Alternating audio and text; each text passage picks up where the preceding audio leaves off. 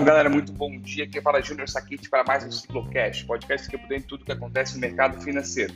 Vamos para o nosso primeiro Morning Call do mês de fevereiro, hoje dia 1 de fevereiro de 2021.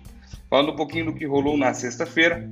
Sexta-feira, nosso índice fechou em forte queda de 3,21, com 115.067 pontos. Fechamos com isso a semana, a última semana no mês de janeiro, com queda de 1,97 e o mês de janeiro com queda de 3,32%. Infelizmente, torcemos para que o mês de fevereiro seja diferente. Dólar sexta subiu 0,71, cotado a R$ 5,47 e no mês de janeiro a moeda teve valorização de 6,43% ante o real.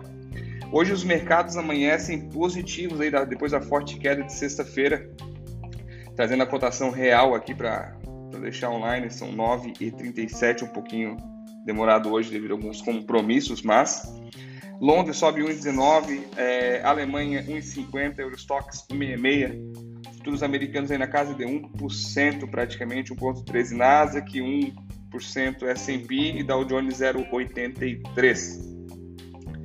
E saiu também, aproveitando um pouco, a vantagem de fazer um pouquinho mais tarde é que saiu o ETF nosso, o EWZ, o índice que replica a Bolsa o fundo que replica a Bolsa Brasileira nos Estados Unidos, está em alta de 1,96. Com isso, sinaliza uma abertura em alta hoje.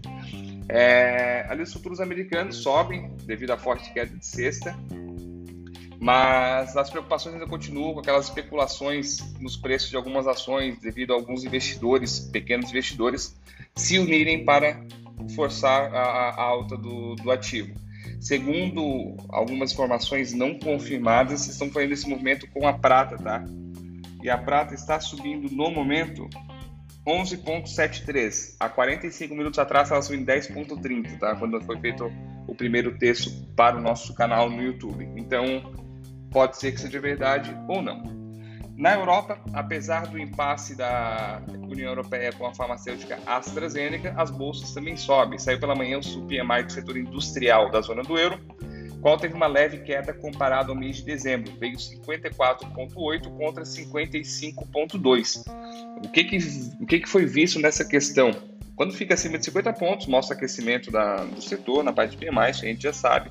Mas, apesar de todas as restrições que a Europa teve nos últimos, nos últimos dias aí, de lockdown, de tudo mais, ela conseguiu se manter firme na produção industrial. Isso, isso, é, um, isso é um fator bem, bem relevante, bem positivo.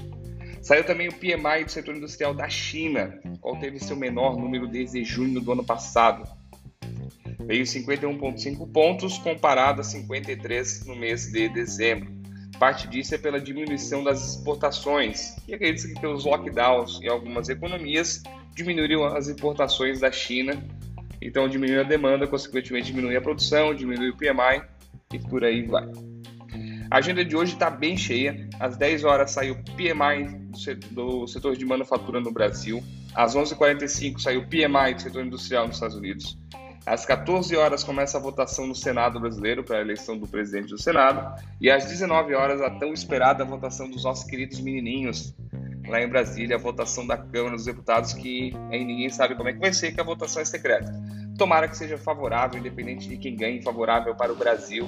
A gente precisa das reformas, a gente precisa de privatizações, então a gente precisa de tudo isso para o Brasil continuar andando. Então, independente de quem ganhar ali entre os favoritos, Baleia Rossi e Lira, o que ganhe, pelo menos pense não no próprio umbigo e pense sim no Brasil como um todo.